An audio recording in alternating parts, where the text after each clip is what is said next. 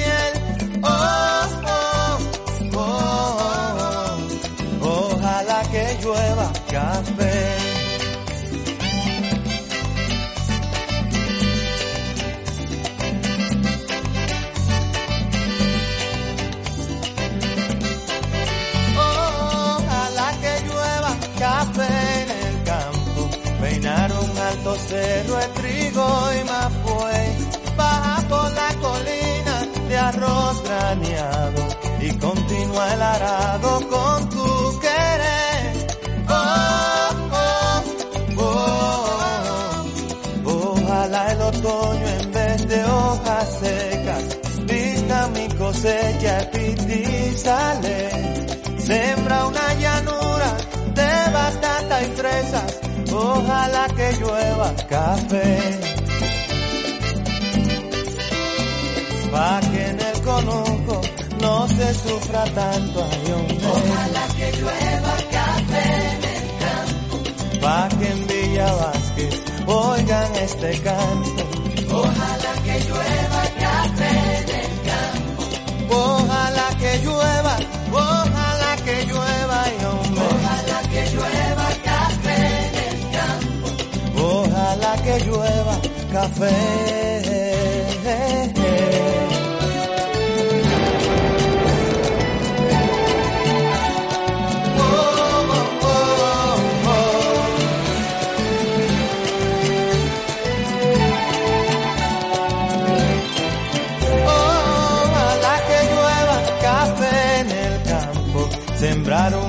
Cerro de trigo y mapuey baja por la colina de arroz craneado y continúa el arado con tu querer. Oh, oh, oh, Ojalá el otoño en vez de hojas secas vista mi cosecha y sale. Sembra una llanura de batata y fresas, ojalá que llueva café. pa' que en el conuco no se sufra tanto. Ojalá que llueva café en el campo, pa' que en los montones oigan este canto. Ojalá que llueva café en el campo, ojalá que llueva.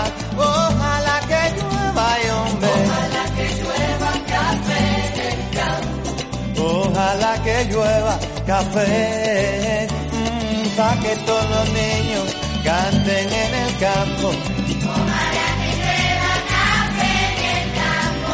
Pa' que en la romana oigan este canto.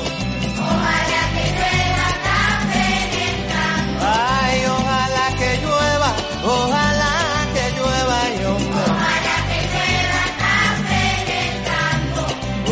Ojalá que llueva café.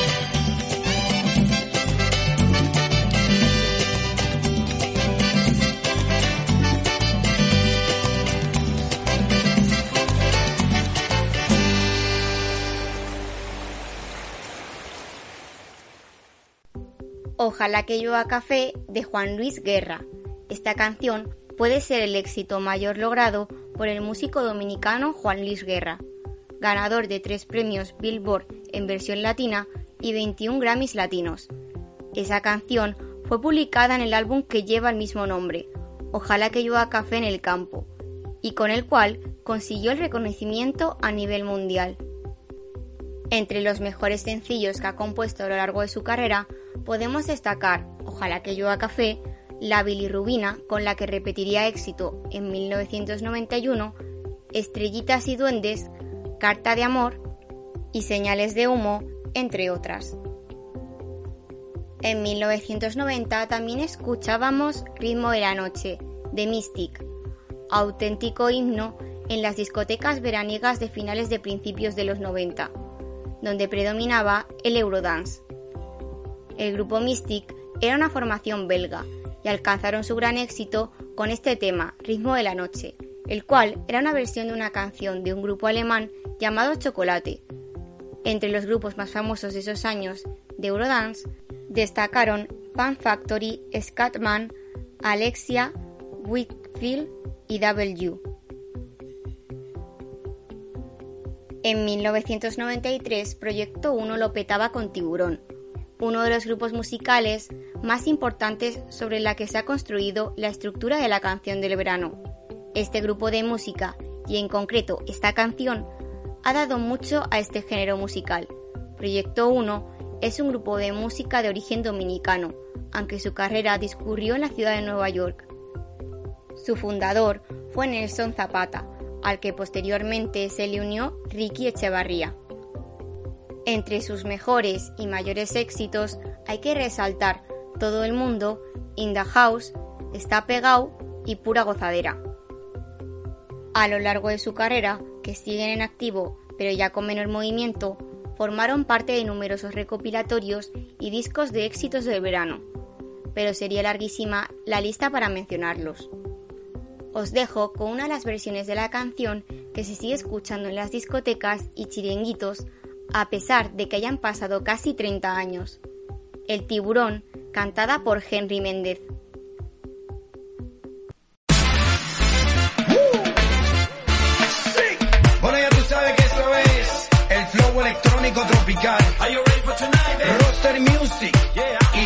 En combinación con lo más fuerte.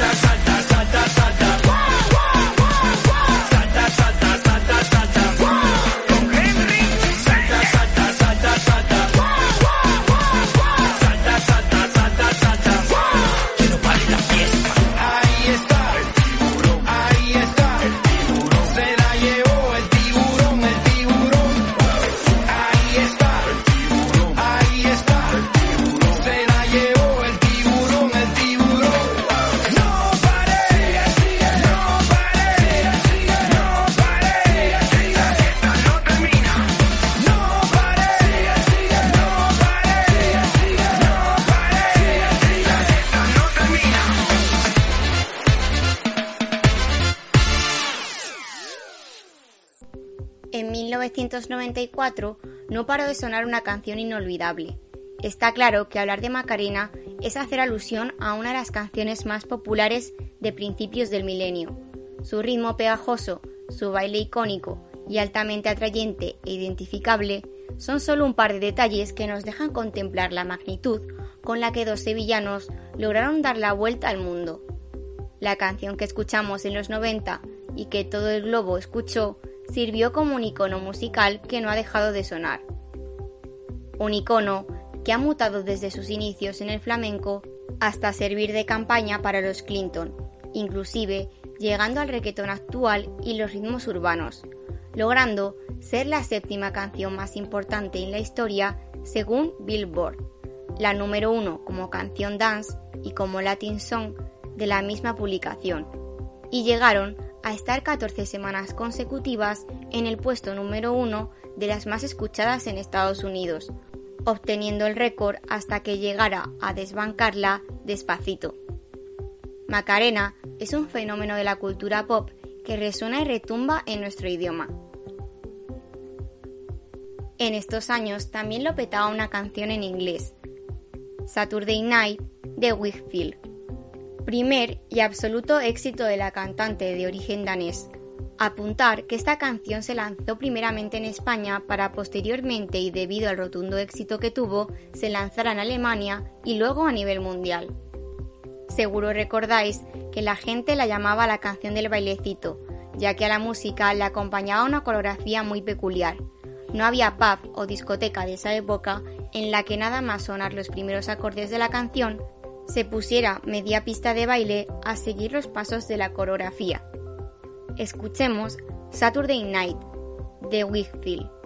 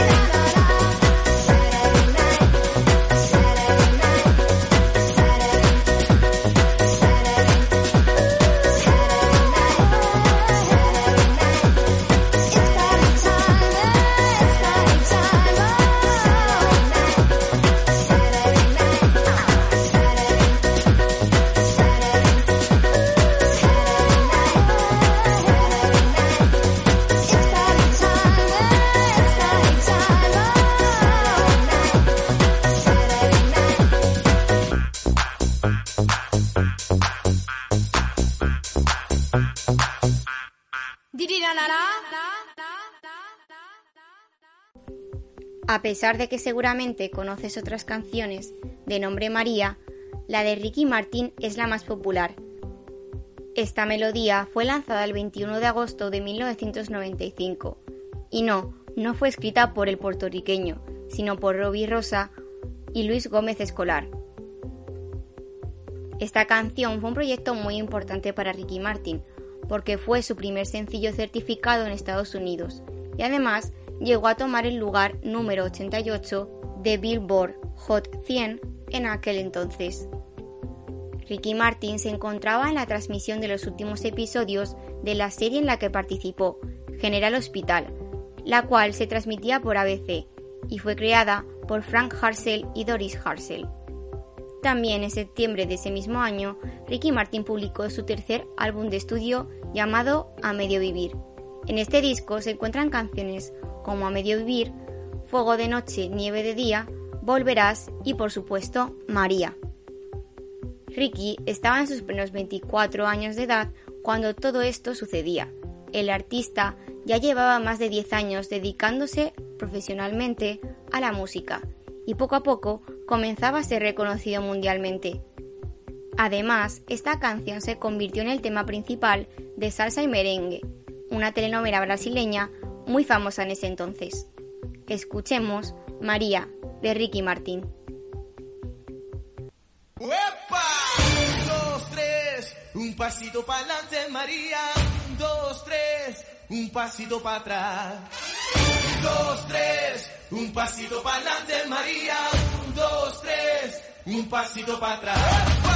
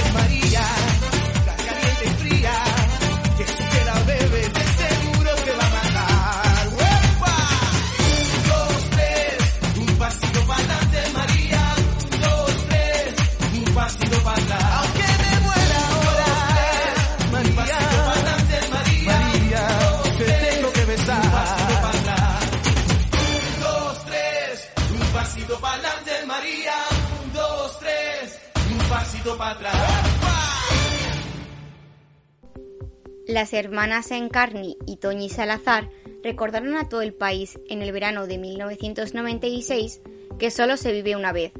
Azúcar Moreno animaba a olvidar la pereza veraniega, saltar del sofá para bailar y disfrutar la vida sintiendo esas cosquillitas por los pies al ritmo de caramba. Con una melodía muy bailable y una letra que se cantaba en todas las discotecas, Azúcar Moreno consiguió vender más de 400.000 copias del disco en el que se incluía la canción Esclava de tu piel.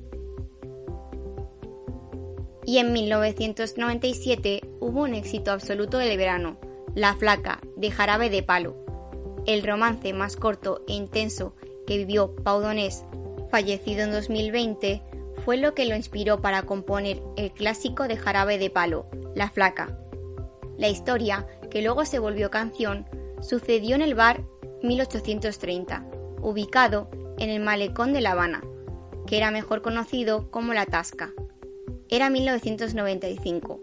Paudonés estaba ahí junto a otros siete compañeros porque habían viajado a la isla para grabar el vídeo del lado oscuro.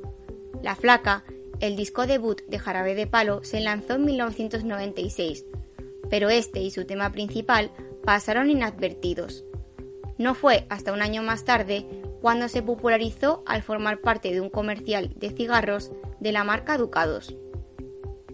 El tema dio título al álbum debut de la banda y se convirtió en un rotundo éxito durante el verano de 1997, alcanzando el número uno de los 40 principales y llegando a ventas superiores a las 600.000 copias en España. Posteriormente, el éxito se extendería por Latinoamérica, llegando al número 9 de la lista Billboard Latin Pop Song en Estados Unidos el 5 de septiembre de 1998. Os dejo con La Flaca, de Jarabe de Palo.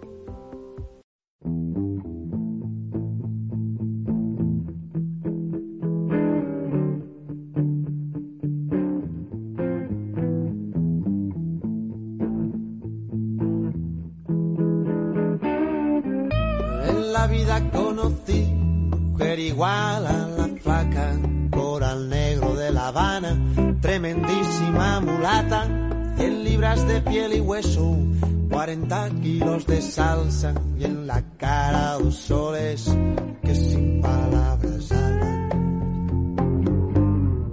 que sin palabras hablan.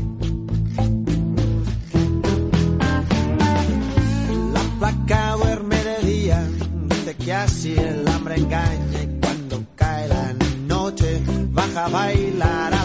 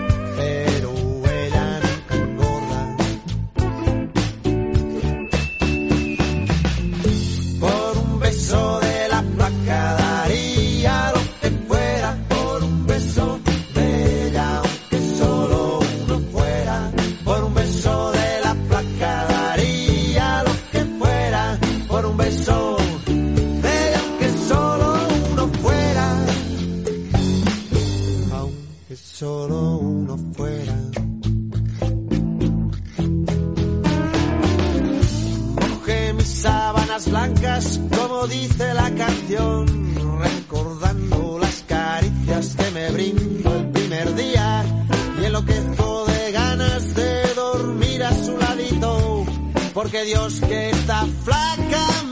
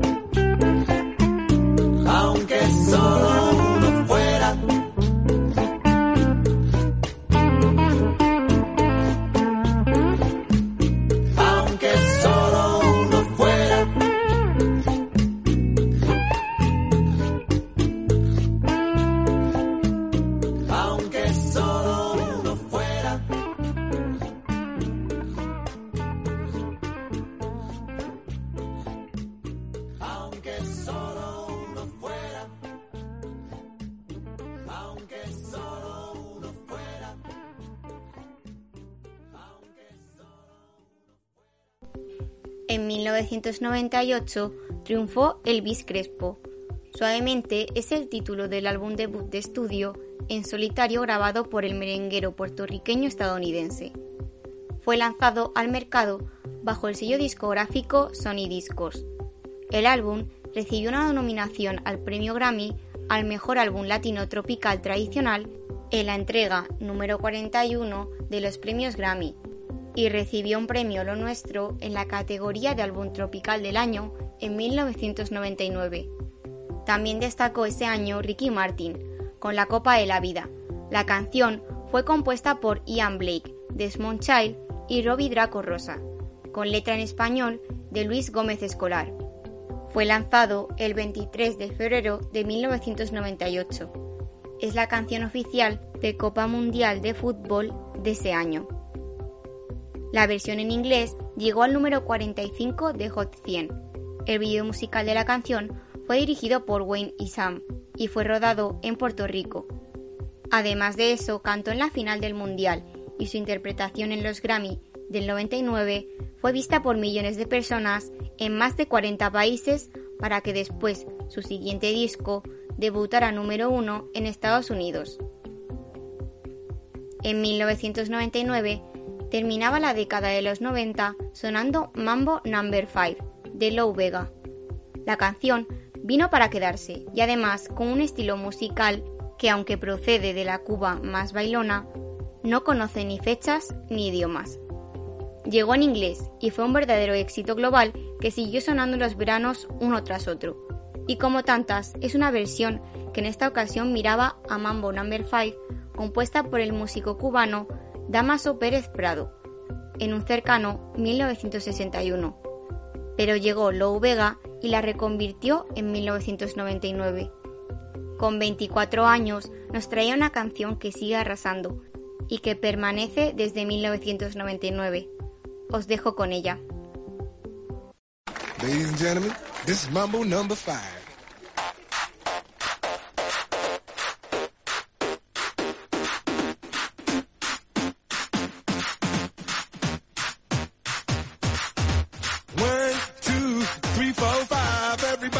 The car, so come on, let's ride to the liquor store around the corner. The boys say they want some gin and juice, but I really don't wanna be a buzz like I had last week. I must stay deep, cause talk is cheap. I like Angela, Pamela, Sandra, and Rita. And as I continue, you know they're getting sweeter. So what can I do? I really bag you, my lord. To me, flirting is just like a sport. Anything it's all good. Let me jump in, please sing in the trumpet. A little bit of Monica in my life. A little bit of Erica by my side. A little bit of Rita's all I need. A little bit of Tina's what I see. A little bit of Sandra in the sun. A little bit of Mary all night long. A little bit of Jessica, here I am. A little bit of you makes me your man.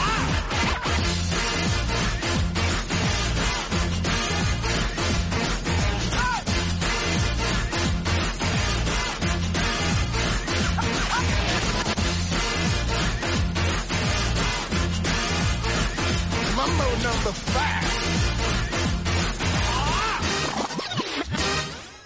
Jump up and down and move it all around. Shake your hand to the sound, put your hands on the ground. Take one step left and one step right. One to the front and one to the side. Clap your hands once and clap your hands twice. And if it looks like this, then you're doing it. A little bit of Monica in my life. A little bit of Erica by my side. A little bit of Rita's all I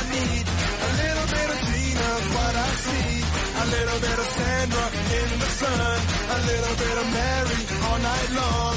A little bit of Jessica. Jessica, here I am. A little bit of you makes me your man.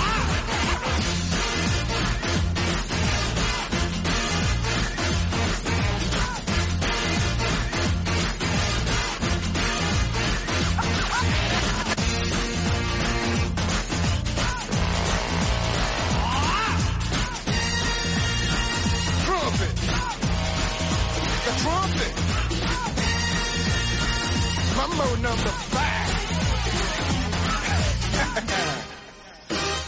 A little bit of Monica in my life. A little bit of Erica by my side. A little bit of Rita's all I need.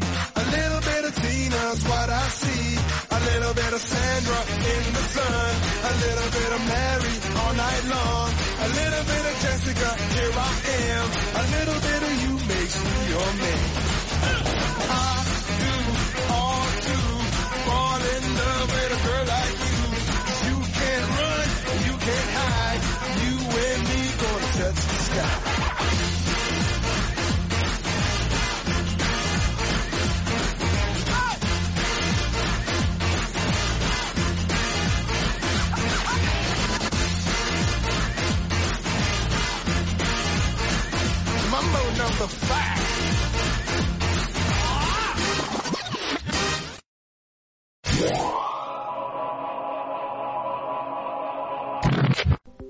Con esta canción terminamos el repaso de los éxitos del verano de los años 90. Como dije al principio del programa de hoy, tendremos el placer de hablar con Artemisa, TikToker con discapacidad visual. Nacida en Vigo en 1998, llegó con un diagnóstico de glaucoma congénito bajo el brazo. En la actualidad, estudia el grado de trabajo social en la capital gallega y gestiona el proyecto de realidades diversas en las redes sociales. A través de Twitter, Instagram y TikTok, trabaja para acercar e informar sobre las realidades de las personas con discapacidad. Dentro del trabajo de divulgación se tratan temas como discapacidad y colectivo LGBT, accesibilidad, desmontar mitos, resolver dudas y denuncia de situaciones discriminatorias, también llamadas capacitistas. Además del trabajo en redes sociales, ha aparecido en algunos medios para tratar el tema de la discapacidad desde dentro, así como participando en trabajos académicos. Hoy tenemos la oportunidad de hablar con ella en Éxito de Verano. Hola Artemisa, encantada de tenerte con nosotros en el programa. Un placer, gracias por invitarme. Bueno, para empezar, me gustaría que nos contaras un poco de dónde viene esta idea de proyecto y espacio que es Realidades Diversas. Viene de, de ver que la gente tenía bastante curiosidad por el mundo de la discapacidad, que faltaba mucha educación, que había mucho desconocimiento, había muchos huecos, y viene también de trabajo en equipo, que creo que es la base, ¿no? De varias personas con discapacidad pensando. El nombre se le ocurrió a una compañera y al final, pues, como digo, fue un poco trabajo en equipo, varias personas que dijimos, oye, si creamos un espacio común y luego, pues, estas cosas que van creciendo, van, eh, vas trabajando con otras personas, va creciendo y va teniendo forma, ¿no? Y un poco, pues, hasta ahora, siempre con esa base de apoyarse en compañeras y con la idea de resolver dudas, derribar mitos y divulgar siempre pues desde una perspectiva un poco informativa, positiva y clara, sobre todo clara. Y este proyecto de realidades diversas está presente en diferentes redes sociales como Instagram. Sin embargo, es destacable tu presencia en TikTok, donde acumulas nada más y nada menos que 54.000 seguidores. ¿Te esperabas este recibimiento e impacto? Eh, TikTok es una aplicación que tiene fama porque crece rápido y es verdad, al final realmente el impacto que tengo ahí es de algún vídeo que tuvo pues, mucho alcance porque causó curiosidad, veces pues, en mi casa un poco de controversia porque a la gente le encanta el, digamos, opinar ¿no? y quejarse de, ah, porque tengo que hacer esto, es que me cuesta mucho. Y yo creo que es un poco de ahí, porque realmente el impacto no es, digamos, tan grande, ¿no? Como reflejan esos números, sino que es un poco más más de andar por casa, excepto, bueno, pues en alguna ocasión en la que ha acabado muy bien, ha causado curiosidad, y pues como siempre que nos lleve a gusto de todos, también ha levantado alguna ampolla. Hmm. Y cuando decides publicar tu primer vídeo y empiezas a crear esta comunidad en las redes, ¿Cuál es la duda o pregunta que más se repite entre tus seguidores? Básicamente yo creo que serían cómo usas el móvil, si tienes discapacidad visual. En Twitter, por ejemplo, yo diría que de las más frecuentes es cómo puedo usar bien el texto alternativo. Y en Instagram diría que un poco sobre términos que utilizar con las personas con discapacidad. Depende un poco de la red social, ¿no? En TikTok sobre todo. Pero si es fijo cómo móvil, y yo, dices, hombre, a ver, hay herramientas, ¿no? Están los lectores de pantalla y, y, y la gente con discapacidad visual, ¿cómo sale de casa? Yo creo que es un poco... Como hay comunidad ahí más joven, eh, las dudas suelen ser más sin filtros, digamos. Y teniendo en cuenta estos datos que acumulas en redes sociales y cifras, no solo de seguidores, sino de visualizaciones, ¿te consideras de alguna manera influencer? no, la verdad es que yo no. Me lo dicen, ¿eh? me dicen, eres como una influencer, digo yo. Si me voy a colocar esa etiqueta sería micro influencer porque no creo que tenga tal, tal impacto. Y profundizando un poco en tu papel en las redes sociales, hoy en día, en pleno siglo XXI, y con un desarrollo tecnológico constante, hay gente que se respalda detrás del anonimato pues para herir a los otros. ¿Cómo te manejas ante estas críticas y comentarios a veces malintencionados que proceden de la ignorancia?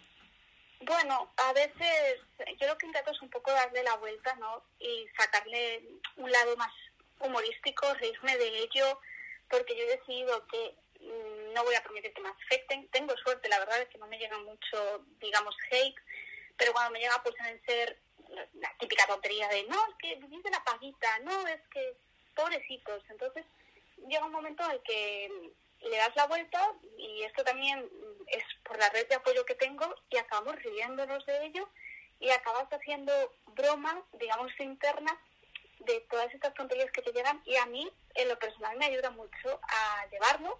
Otra cosa que también hago es tener eh, palabras filtradas para que no me lleguen X comentarios, pero sobre todo paso muchísimo, la verdad. Mal comentario, bloqueo, ya está. Y bueno, dejando a un lado esto, ¿cuáles son las cosas buenas que tú destacarías de la presencia que tienes en Internet? La gente cuando te viene y te dice, gracias a ti, mm, sé que mi hijo, yo creo que es de las cosas que más impactan, ¿no? Gracias a ti, gracias a eh, otra persona, gracias a vuestro trabajo, sé que mi hijo va a tener un futuro, sé que mi hijo va a poder tener una vida independiente y yo creo que es de las cosas más bonitas que te pueden decir. Luego también el cariño de la gente de, oye, pues me puse a investigar sobre esto y pude ayudar y estoy súper contenta. Y dices, pues, va, que lo que haces, ¿no? El tiempo que, que dedicas, eh, de esos frutos, que haga sentir mejor a alguien, que ayude o que es, anime a esa persona, ayudar a otra gente, y dices, pues es súper bonito.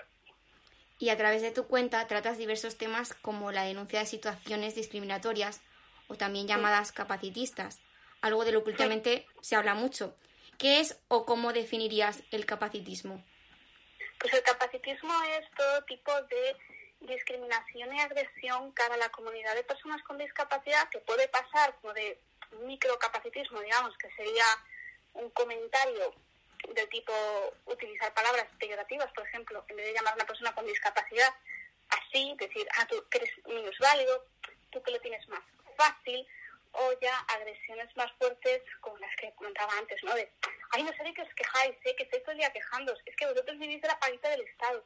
O bueno, que han llegado a darse situaciones de violencia, no solo verbal, sino física, todo ello, comportamientos de odio, discriminatorios, eh, no aceptar a un niño en un campamento por venderse que tenga discapacidad, son capacitismos o comentarios que podemos ir en el día a día como llamar a alguien subnormal, por ejemplo.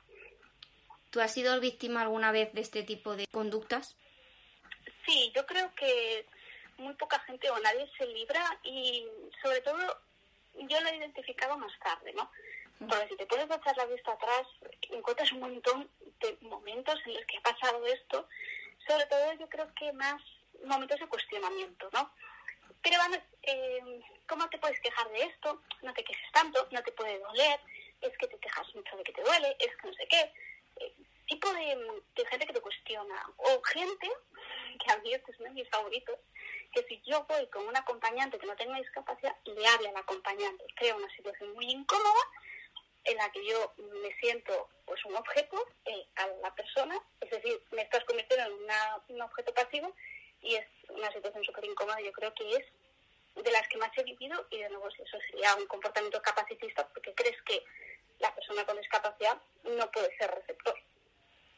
Y desde tu experiencia personal, ¿cómo crees que nos encontramos en España en términos de accesibilidad y movilidad? Pues teniendo en cuenta que en España somos de los países que más morro tenemos en algunos aspectos del, uy, un espacio que pone que es accesible, voy a aparcar en la plaza de movilidad reducida que es un momento, voy a utilizar el baño accesible para fumar, porque ya me he encontrado gente que los usa para fumar, o gente que a mí me ha llegado a decir eh, que claro, que si el baño está ahí, que por qué no lo van a poder usar si la cola es muy larga. Digo yo, ostras, y en los edificios, que hay muchísimos, donde no hay, ¿qué hacéis? ¿no? Esa siempre es mi, mi pregunta. También es verdad que España tiene muchas cosas que mejorar.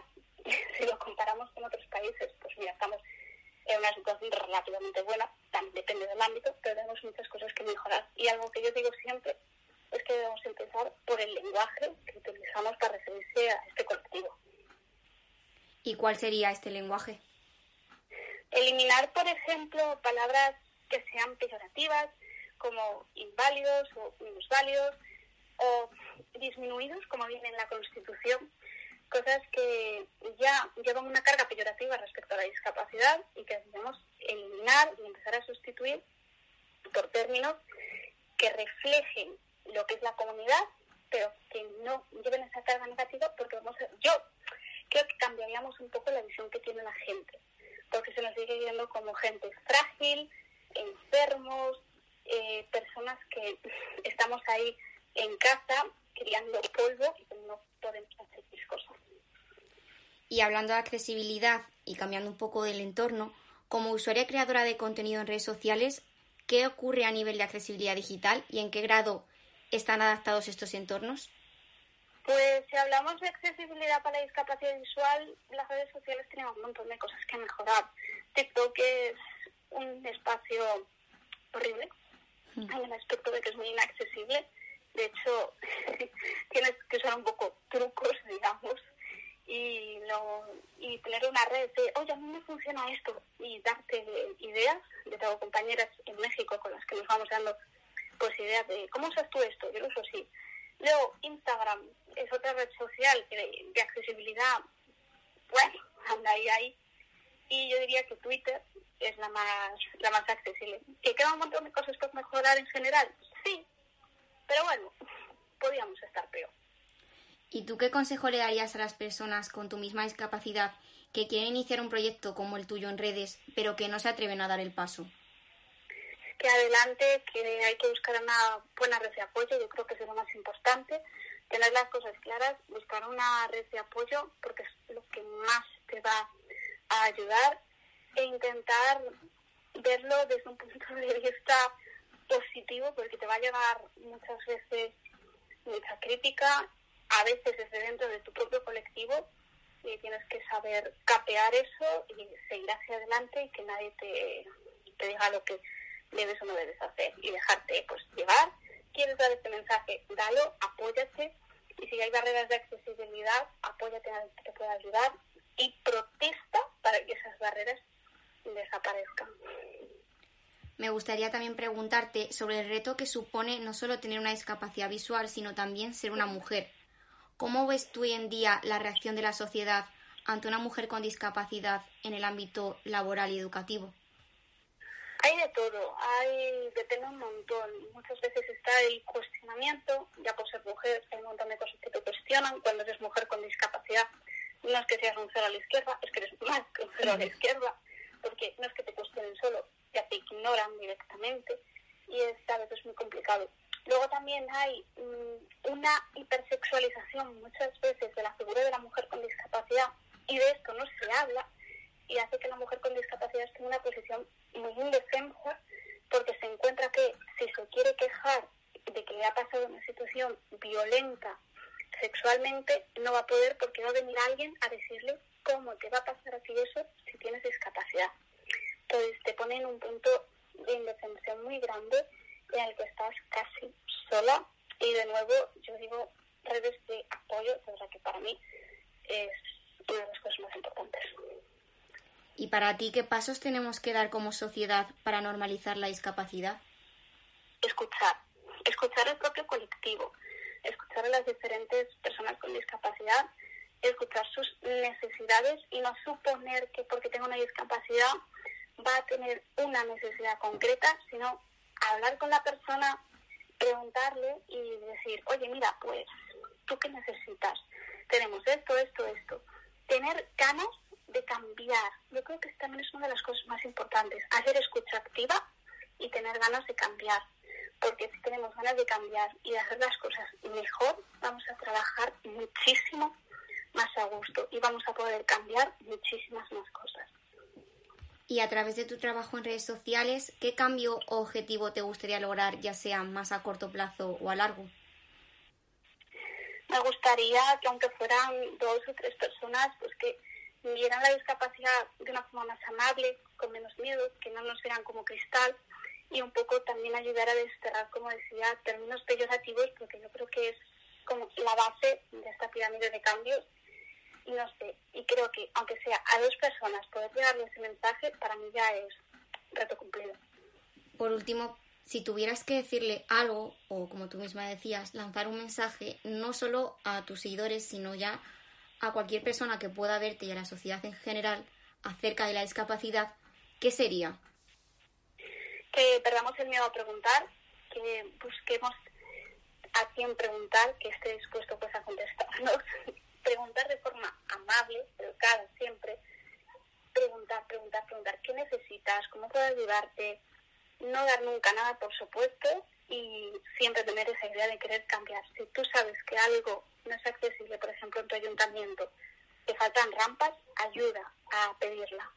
Porque yo creo que esa comunidad de personas con discapacidad de tu ayuntamiento va a agradecer el apoyo, porque si hacemos piña, vamos a conseguir cambiar el mundo. Pues muchas gracias, Artemisa, por estar con nosotros el día de hoy en el programa Éxito de Verano y compartir tu experiencia y conocimiento para normalizar un poco más la discapacidad. Un placer, muchísimas gracias por invitarme. También me despido de vosotros oyentes. Hasta el próximo martes a las 7 y media de la tarde. Como siempre, en un nuevo programa de éxito de verano.